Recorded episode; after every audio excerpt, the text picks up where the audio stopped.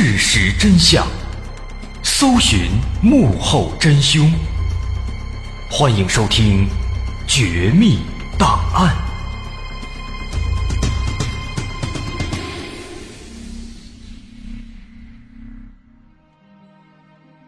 还原事实，探索真相。欢迎收听《绝密档案》，我是大碗。今天咱们来说一个女性连环杀手。在一九九四年九月的一天，佳木斯市建国路派出所接到了群众的报案，说在这个松花江东段岸边的草丛里边，发现了两包用塑料袋包着的人体的尸体碎片。紧接着呢，几乎是在同时，佳木斯的另外几个派出所，有这个郊区分局，还有永红分局，这两个也都陆续接到了群众报案，也都是说。在什么什么地方发现了被肢解的人体的部位、人体的残骸？那当时这三起报案可以说是同时出现的，而且呢，报案的内容都是说发现了尸体碎块，这让当时的佳木斯市警方是吓了一大跳，马上就组织警力到这三个地方去查看情况。那到了现场之后，一看这情况，确实都是这个尸体的碎块，很明显。这不是一具完整的尸体啊，应该是有人在杀人之后分这么三个地方抛尸扔到这儿了。可是对这个现场仔细的查看了一圈之后啊，说实话，毕竟是一个抛尸现场，没有什么有价值的线索，连脚印都没有，就只能看见说，哎，现场有那几包塑料袋，里面装的是人体残骸，还都是被砍碎的，非常残忍，非常血腥。那当时警方在连续查看了这三个现场之后啊，他们当时就认为，这应该就是一起非常恶劣的杀人碎尸案。凶手杀人之后呢，分三个地点分散抛尸，这说明凶手是一个比较聪明的人。另外呢，从这三个现场发现的这些尸体碎块来看，被害人应该也不只是一个。后来法医把这些人体的部位。啊，全都给拼在一起，整合在一起，发现被害人有三个，分别是一男一女两个成年人，还有一个小孩那初步估计，遇害的这三个人应该是一家三口。那么这种啊，像这样的一家三口全部都遇害，被抄满门这样的情况，我们根据我们以往的这个案件经验，一般认为啊，有可能哎是仇杀案，因为往往说报仇。特别恨那个人，才有可能把他一家全给抄了，啊！当然，这是我们的一个算是票友的初步推测。那到底是不是这么回事呢？咱们还是看后面的剧情。说当时这起恶劣的分尸案在发生之后啊，立马就受到了佳木斯市警方的高度重视。当时这个警察局长大手一挥，啊，集中力量，尽快破案，给这被害人一个说法。可是随着后面这个警方的一步一步的调查呀，他们可全都犯难了，因为这类案子那实在是太棘手了。咱们就说这个案发现场吧，根本就不知道在哪儿，光有这个抛尸现场，而且这抛尸现场呢，还是分散的，分成三个地方，地点特别分散，没有任何规律，这可以说就无从查起啊。再说那三个死者的身份。啊，一般看到这样的情况，警方往往都是先会查近期的失踪人员记录。可是当时他们也查了，查了好长时间，没有查到，没有相关的记录。那么这一点呢，其实也可以从侧面说明警方的猜测是对的。什么猜测？就是说这三个死者是一家三口。为什么呢？因为说一家三口如果同时被杀了，那么肯定就没有人报这个失踪案了，因为全都死了。除非说是这一家三口的亲戚在这期间找他们没找着，才有可能发现这仨人都失踪了。所以说这一点其实也从侧面证明这三个死者有可能真的就是一家三口。也因此呢，在近期的这个失踪人员记录里面是找不到他们的失踪报案的。但是这样一来，这个调查的难度可就在无形当中给加大了好几个数量级啊。因为完全没法入手，所以说当时啊就非常尴尬。大话虽然说说出去了，尽快破案，可是查了一两个月下来，始终没有进展。后来没办法，这个案子只能就暂时先搁那儿了。不过这个事儿呢，到这儿肯定不算完。直到后来又过了大半年，啊，又发生了一起相似的案子。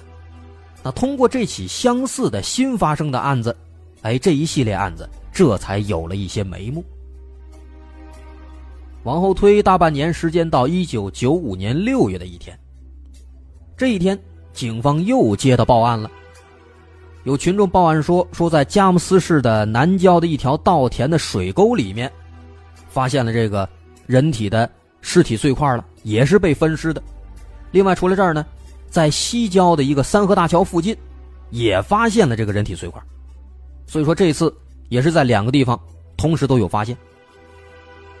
那么这个案子一出来啊，整个佳木斯市全都震惊了。好家伙，这不到一年，连续发生了两起杀人碎尸案，而且人杀了之后，都是给剁开剁成一块一块的。是吧？然后再分散抛尸，这玩意儿这换谁谁都怕呀。当时那个市民的恐慌程度啊，后来人们说几乎就不亚于当年那个白银案。当时警方看到这个案子之后也非常着急，把这两个抛尸现场也都仔仔细细查了一遍。不过还跟之前一样啊，没有什么线索。啊，这个其实也是正常的，那毕竟是抛尸现场嘛，能留下什么线索呀？而且这两个抛尸地点呢？相隔又比较远，啊，跟上起案子一样，三个地点都是很分散的，所以很难从这个抛尸地点上能看出什么东西来。既然说抛尸地点看不到什么线索，那就接着再看这个尸体被砍碎的尸体。这次啊，法医发现这些尸体碎块啊，在重新拼装整合之后，发现这次这受害者有一个人，只有一个。不跟上次一样是三个人了，这个被害人呢是男性，那么至于这个人是谁，很难确定，因为这个死者的头部还有他的一部分胸部都不见了，没找着啊，这应该是被凶手扔到其他地方了，目前还没有人发现，所以呢，警方当时就只能够从这具残缺的尸体上来试着找一找这个被害人身上的特征。推测一下他的身份。当时法医发现这个尸体呢，他的指甲发黄，而且手指头之间有这个茧子。那么从这些特征判断呢，这个人有可能是抽烟抽了挺长时间了。另外还发现这个人他的这个脊椎啊，略微的有点弯曲，同时这个臀部比较发达。从这个特点推断，这个人有可能是长期坐办公室的。后来又从这个人的脚的大小，还有脚指甲等等其他的一些特点吧，又推断这个人的年龄应该是在三十二到三十五岁，身高大概应该在一米七八到一米八之间。另外呢，在他的这个身上还发现了一个比较明显的特征，就是在这个人他的这个左手的手腕内侧，有一条挺长的伤疤。哎，有这么一些特点。不过，把这些特点和线索啊都列出来之后啊，警方发现这些内容还是太少了。仅仅通过这点东西是没法判断出这个人到底是谁的。那怎么办呢？警方思来想去，哎，最后想到了一个办法。什么办法呢？就是利用媒体。那当然不可能直接说利用媒体刊登一个认领尸体的广告，那肯定是不行的。因为当时这两起案子一发生，啊，当地已经引起了不小的轰动了，很多人都非常害怕，所以当时警方为了避免引起人们的恐慌呢，就只在电视上发了一则字幕广告，而且呢，他们还编了一个善意的谎言，是这么写的：说一男子被车撞伤，目前正在医院抢救，只知道该男子身高一米八左右，身材魁梧，左手手腕处有伤疤。现无法确定该男子身份，知情者请拨打电话到什么什么号码，必有重谢。啊，登了一个这样的字幕广告，也就是说呢，警方他是为了防止引起恐慌，撒了一个谎，哎，说发现一个男子被车撞伤了，但实际上的目的就是为了找这具尸体的线索。那当时这条广告在播出之后啊，后来没过两天，还真有人来信了，有一位姓董的老人打电话过来，说这个人有可能是他的儿子，叫董大庆，因为他儿子已经好几天没来看自己了，往他儿子家里边还有单位里边打电话，哎都没人接。得到这个消息之后啊，警方很高兴，于是呢就向这个姓董的老人询问了更多有关他儿子董大庆的细节。最后，跟这个尸体一比对，确定这具无头尸体啊，没跑了，就是董大庆。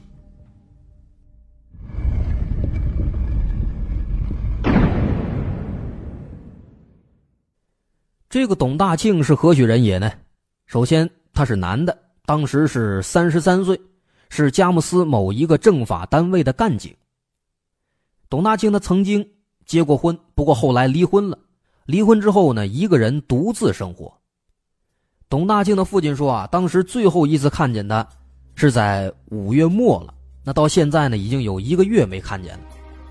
一开始呢，这么长时间，儿子没跟自己联系，这个董老爷子其实没感觉有什么不对劲的，因为他儿子说了，说最近啊找了一个新对象，这对象叫任秀娥。这个董老爷子就想，啊，可能小两口啊光顾着调情了。啊，一直没来得及来看自己，所以说呢，哎，这董老爷子就也没多想，没想那么多。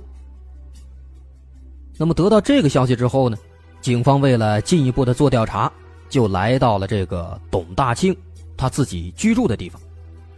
当然，首先呢，警方是先走访了他周边的一些邻居们。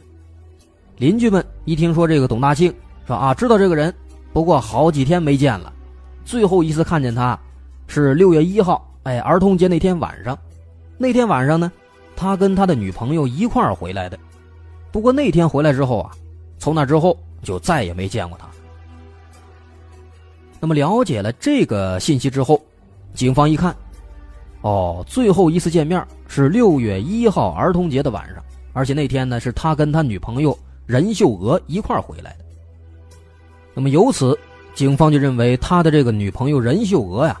应该是一个关键人物，肯定是知道些什么，因为他毕竟是最后一个跟这个董大庆接触的人。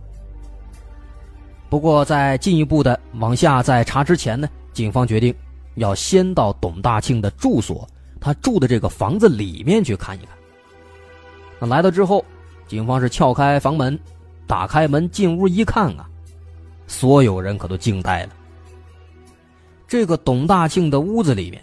是一片狼藉，厨房、客厅到处都是血，甚至有好多好多的这个骨头渣子、肉沫什么的，在地上都能看见。那么很明显，他的这栋房子里就是一个杀人分尸的现场。那后来警方来这儿之后，提取了这些血迹什么的，经过化验，确定这就是被害人董大庆的被杀害的现场。他就是在这儿被人害死的。同时，联想到邻居们提供的线索，说最后一次看到董大庆是跟他女朋友任秀娥在一起，那天之后就再也没见过。这样的话呢，也就更加的印证了警方的猜测：董大庆的女朋友任秀娥肯定是破案的关键所在，甚至有可能他就是凶手。所以，警方马上就开始着手调查这个。任秀娥，可是调查这个任秀娥，这也不是一件简单的事情，因为不管是董大庆的父亲，还是他的邻居，对任秀娥都没有什么了解，就光知道叫这个名儿，连是哪儿的人家在哪儿都不清楚。就光听邻居说，说这个人，女的，长得漂亮，看起来好像不到三十，别的就什么都不知道了。那怎么办呢？没办法，警方也只能瞎找，找这个户籍档案，看当地有没有叫这个名的。结果一查，没有。那难道说这任秀娥不是本地人吗？很头疼。直到后来啊，听董大庆的亲戚说，说这董大庆因为离婚了，啊，很想再找个对象，所以呢，董大庆在很多的这个婚姻介绍所里面都登记过。那警方一听，没准啊，这个任秀娥。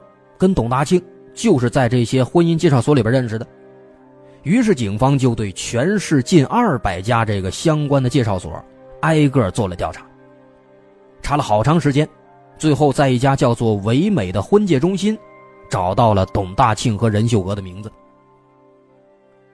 不过，非常可惜，人家这个介绍所，它毕竟不是派出所，所以人家那里边对这个任秀娥的信息也都不是特别了解。但是好在他们那儿呢，有这个任秀娥的照片。知道长什么样，哎，这终于算是给警方带来一丝希望。那后来，警方通过这个照片啊，又是一波三折，查了很长时间，最终得知这个所谓的任秀娥，她根本就不叫任秀娥，任秀娥是个假名，那怪不得那档案里边查不着呢。那这女的是谁呀？她是黑龙江佳木斯市桦川县的一个农民，本名叫马艳红。当时二十八岁，之前也离过婚，九三年离的。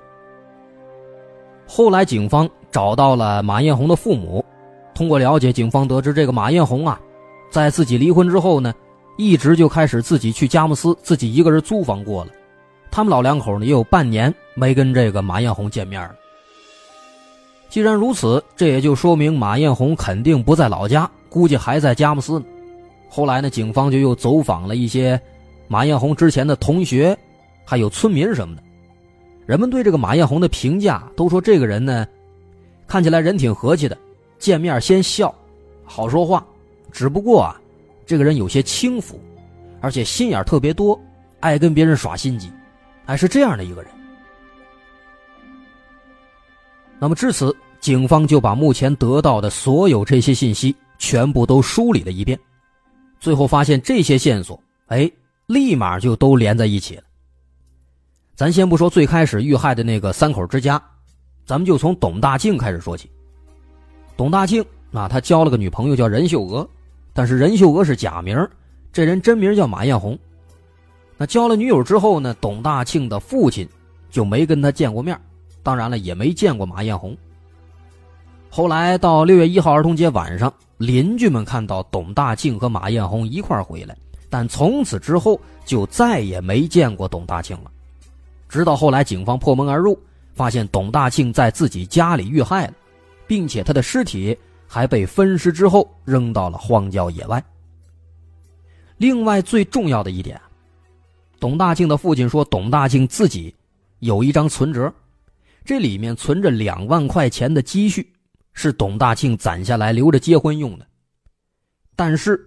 在董大庆遇害之后，这张存折也不翼而飞了。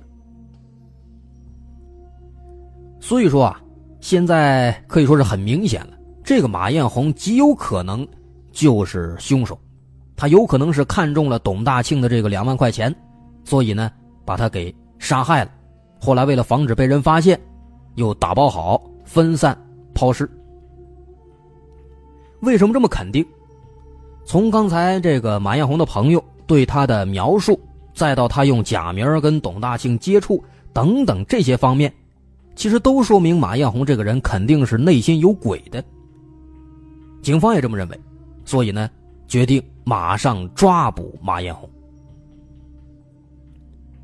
可是抓捕马艳红也不太好抓，因为目前不知道他在哪儿，就光通过他的父母，那得知他有可能在。这个佳木斯的市里。这时候呢，警方就想到了董大庆的那张银行卡，因为如果说真的是马艳红拿了，那么他肯定会到银行里去取钱，所以警方就对这个董大庆的银行卡做了监视，结果发现这卡里两万块钱还在，还没被取出来。这说明马艳红也是很聪明的，他有一定的反侦查意识，知道不能杀人之后马上去取钱。不过警方不怕，那既然说他没取钱，那就代表他以后肯定会取。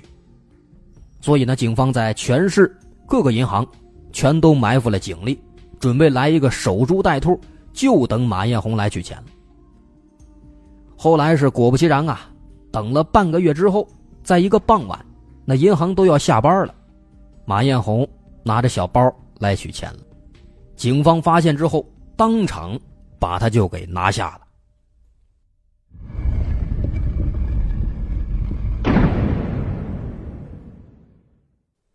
马艳红这个人在他们当地也可以算得上是家喻户晓了，不单单是因为她长得漂亮、长得俊，更关键的一点，在于这个人太不羁、太风流了。她跟丈夫离婚之后啊，一个人就来到了佳木斯，在当地租了一间房子，原本呢是想自己做点小买卖，轻轻松松的过自己的小日子，但是她没想到啊，做生意其实没那么简单。他自己本身呢也没什么能力，所以没几天就放弃了。可是慢慢的坐吃山空了，出门带的钱很快就花完了。于是呢，他就打起了自己房东的主意。他在佳木斯租的这个房子，房东姓徐，叫徐学礼。他本人啊三十来岁，有个好媳妇儿，还有一个大胖小子，三口之家很幸福。他们当时也万万都没有想到。这个看似普通、很漂亮的小租客马艳红，竟然会给他们家带来灭顶之灾。一开始啊，马艳红来租房的时候，跟着徐学礼说，说自己叫王兰，说自己呢本来跟丈夫啊一块是做生意，做挺好，挣大钱了，可是没想到，丈夫跟这个打工的女服务员好上了，最后带着自己儿子还有全部家当，跟那服务员跑了。那没办法，只剩下自己了，自己就只能来到城里边打工当服务员，顺便就近就租下了徐家的这个房子。那徐学礼夫妇啊，听了这个马艳红对自己这过去的描述之后啊，很同情他，俩人也是好人，本来那个租金那房子一个月一百，一看他这么可怜，这样吧，五十我就租给你了。但是他们是万万没想到啊。自己的好心最后并没有得到好报，是这么一回事有一天晚上，这个马艳红啊一脸愧疚的样子就找到了徐学礼，说：“这个徐哥，太不好意思了，我们那个老板啊外出进货没回来，这工资一直没给我们发，这个房租呢，你看能不能延后两天啊？那我现在确实太紧了，我连吃饭的钱都没有了。”他一边说呀。一边还掉了几滴眼泪，跟真的似的，那样子让人看着确实挺可怜的。徐学礼是好人啊，他一看这个样，马上就安慰他：“还没事不就这个房租吗？推俩月都没事这样，我呢，我先借你二百，你先花着。你要自己这个吃饭不够什么的，哎，别把自己饿着啊，对不对？”这马艳红一听，哎呦，这人还真不错，高兴了，一个劲儿的说谢谢。不过当时这个徐学礼在给他掏钱的时候啊，马艳红注意到了一个细节。他发现徐学礼这个钱包里边有好多好多钱，那一小沓呢，少说也有五千。这时候看到这一幕，马艳红心里边就有点心动了，想打这些钱的主意。当天晚上躺在床上，他就开始琢磨怎么着能把这些钱弄到手，能据为己有。第二天是八月二十六号，这一天，徐学礼一家三口要坐火车回老家，所以呢就提前在家里吃了中午饭。那吃饭的时候呢，正好马艳红在旁边啊，这三口呢就礼貌性的就让了一下这个马艳红啊，说要不一块坐着吃点这么一问呢，正中了马艳红的下怀。马艳红就说啊，这样，徐哥嫂子，既然你们要出远门。我呢，应该为你们送行。这样吧，我出去买两瓶酒回来，咱喝点。然后呢，马艳红就出去了。回来之后啊，买了酒了，把提前准备好的这个安眠药就给倒到酒里了。所以说，后来这结果可想而知啊。回来之后，人家这个老徐家两口子，包括小孩刚喝了几杯，很快就被这安眠药给迷晕了。然后呢，马艳红。肯定就是开始翻箱倒柜找那个徐学礼的现金，找到之后又一不做二不休，把门关上，窗户关好，拿过菜刀，把一家三口全给剁了。杀人之后，马艳红一看这情况，也不能把尸体这么扔着，于是呢，他就把这尸体挨个的全给切成小块，给分尸了，然后呢，装到三个大袋子里面，分散成三个地方，陆陆续续的抛尸。啊，要说这二十多岁大姑娘也不害怕，所以说呢，到这儿，大伙儿应该就都明白了。最开头咱们说的，警方发现的那三个人的尸体，一家三口，就是徐学礼一家，全部都是马艳红杀害的，而他为的，就是那区区五千块钱。在这件大事干完之后啊，马艳红跑了，不过他还是在佳木斯换了个地方，租了一个更好的房子。这个时候呢，马艳红自己毕竟也单身挺长时间了。身上有点钱了，他也饥渴了，就打算再找个男人。于是呢，他就来到了那个唯美婚介中心，到那儿去登记了。后来在这地方，他顺利的认识了董大庆。董大庆这个人帅啊，也高，身高一米八，工作也好，政法干警，再加上这马艳红又是老司机了啊，这么多年风花雪月的经验。所以当时俩人认识没挺长时间的，马艳红就把自己那房退了，跟这董大庆住一块了。住到一块之后，马艳红就开始自己这个计划开始实施了。他慢慢的、不断的跟董大庆说，说自己的前夫之前是怎么怎么能挣钱，多么多么厉害，还不断的跟这个董大庆透露自己的观念，说他认为这个男人的能力强不强，主要看哪儿啊？就看这个钱挣的多不多，想用这个办法试探董大庆，激将法刺激他。结果呢，董大庆真的上钩了，啊，这也是肯定的，毕竟是男的嘛，都要面子。这董大庆就告诉马艳红，说自己啊其实不穷，我自己有两万存款呢，而且还把这存折拿出来给马艳红看，并且呢还跟马艳红承诺，说这钱留着，哎，咱俩以后结婚用。但其实董大庆他不知道啊，马艳红的目的就是要看看他有多少钱，判断自己要不要下手。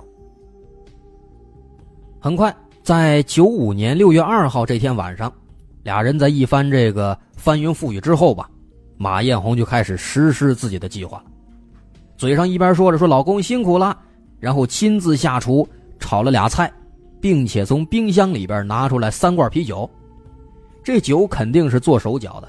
里边下药了，可是董大庆不知道啊，拿过来一饮而尽，特别幸福，特别开心，结果转头马上晕倒了。这董大庆倒了，马艳红马上就把他这个存折给翻出来，然后拿出刀准备杀掉董大庆，然后逃之夭夭。不过这时候啊，他刚要对董大庆下手，突然有人来敲门，是董大庆的同事来找他有事儿。这马艳红呢，当时根本没慌，很沉着。他毕竟之前有一次杀人经验了。打开门之后，很自然的把这客人就让到屋里来了，一边端茶倒水，一边还说：“哎呀，小董喝多了，你看他真不好意思。”那同事一看啊，知道是怎么回事了，所以坐了一会儿呢，人家也没说什么就走了。就这样，这个事儿很容易的让他给摆平了。那同事走了之后。马艳红关好门窗，拿出菜刀，开始杀人分尸。这一次啊，马艳红毕竟是轻车熟路了，整个过程非常顺利，没有发出任何声音，没有引起任何人的怀疑。那对于这个事儿呢，后来马艳红自己也交代了，说当时杀这董大庆的时候啊，他自己心里边其实是挺犹豫的，毕竟董大庆这个人真的是个好人。真的是适合跟他过一辈子，但是没办法，他自己毕竟不是好人，这一点早晚会被这个董大庆发现的。那到那个时候，董大庆还能看上自己吗？再说了，董大庆又是警察，所以说考虑这么多之后，最后马艳红还是下手了，手起刀落，第四条生命没有了。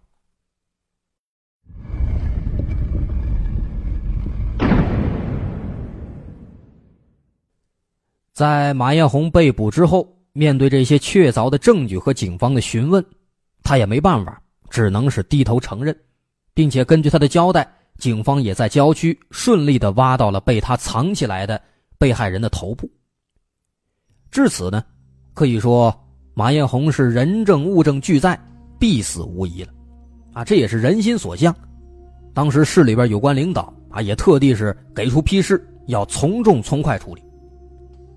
可是这个事儿啊，后来谁都没想到，在公开审理的时候，又出新的情况了啊，导致这案子是一波三折，折腾来折腾去，让这个马艳红最后愣是多活了三年，啊，可以说真的是太便宜他了。那具体说当时出现了什么波折呢？其实啊，就是马艳红翻供了，说自己有同伙。那么如果有同伙的话，按理说呢就不能马上杀了他，得靠他再把那同伙都挖出来。可是最后断断续续查了三年，发现根本没这么回事所以呢，最后是拖到九八年年末，这些小插曲才全部都处理干净，马艳红也终于是顺利的被判了死刑了，大快人心啊！那这就是这起案子的全部内容。可以说这个案子呢不复杂，不过它的亮点在于这个凶手是女性，女性的连环杀手真的是不多，而且他的作案方式也非常残忍，杀人、分尸、碎尸、分散抛尸，甚至这个受害者还包括儿童，包括警察。这个案子当时它的社会影响是极其恶劣的。所以官方也不愿意做太多的宣传，所以我们现在查有关这个案子的新闻是很少很少的。后来呢，因为在几年之后，佳木斯市咱们知道有著名的连环杀童案，这个案子震惊全国。当时这个案子一出呢，等于说也把之前马艳红这个案子的风头给盖过去了，也就让这起案子变得更加的是鲜为人知了。当然了，这个更恶劣的、更残忍的杀童案，咱们也暂且保留，有机会再给大伙做分享。好，今天绝密档案就到这儿，我是大碗。如果您喜欢，别忘了关注我们的微信公众号，在微信搜索“大碗说故事”就可以了。好，下期见。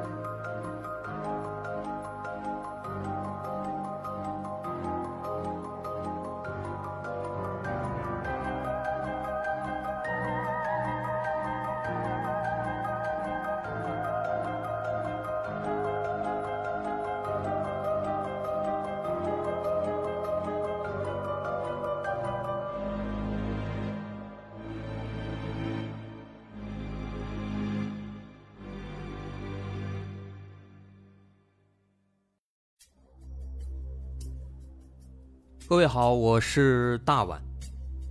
我们的《绝密档案》在喜马拉雅已经陪大家走过了一年多的时间，一年多的时间，我们更新了一百多期节目。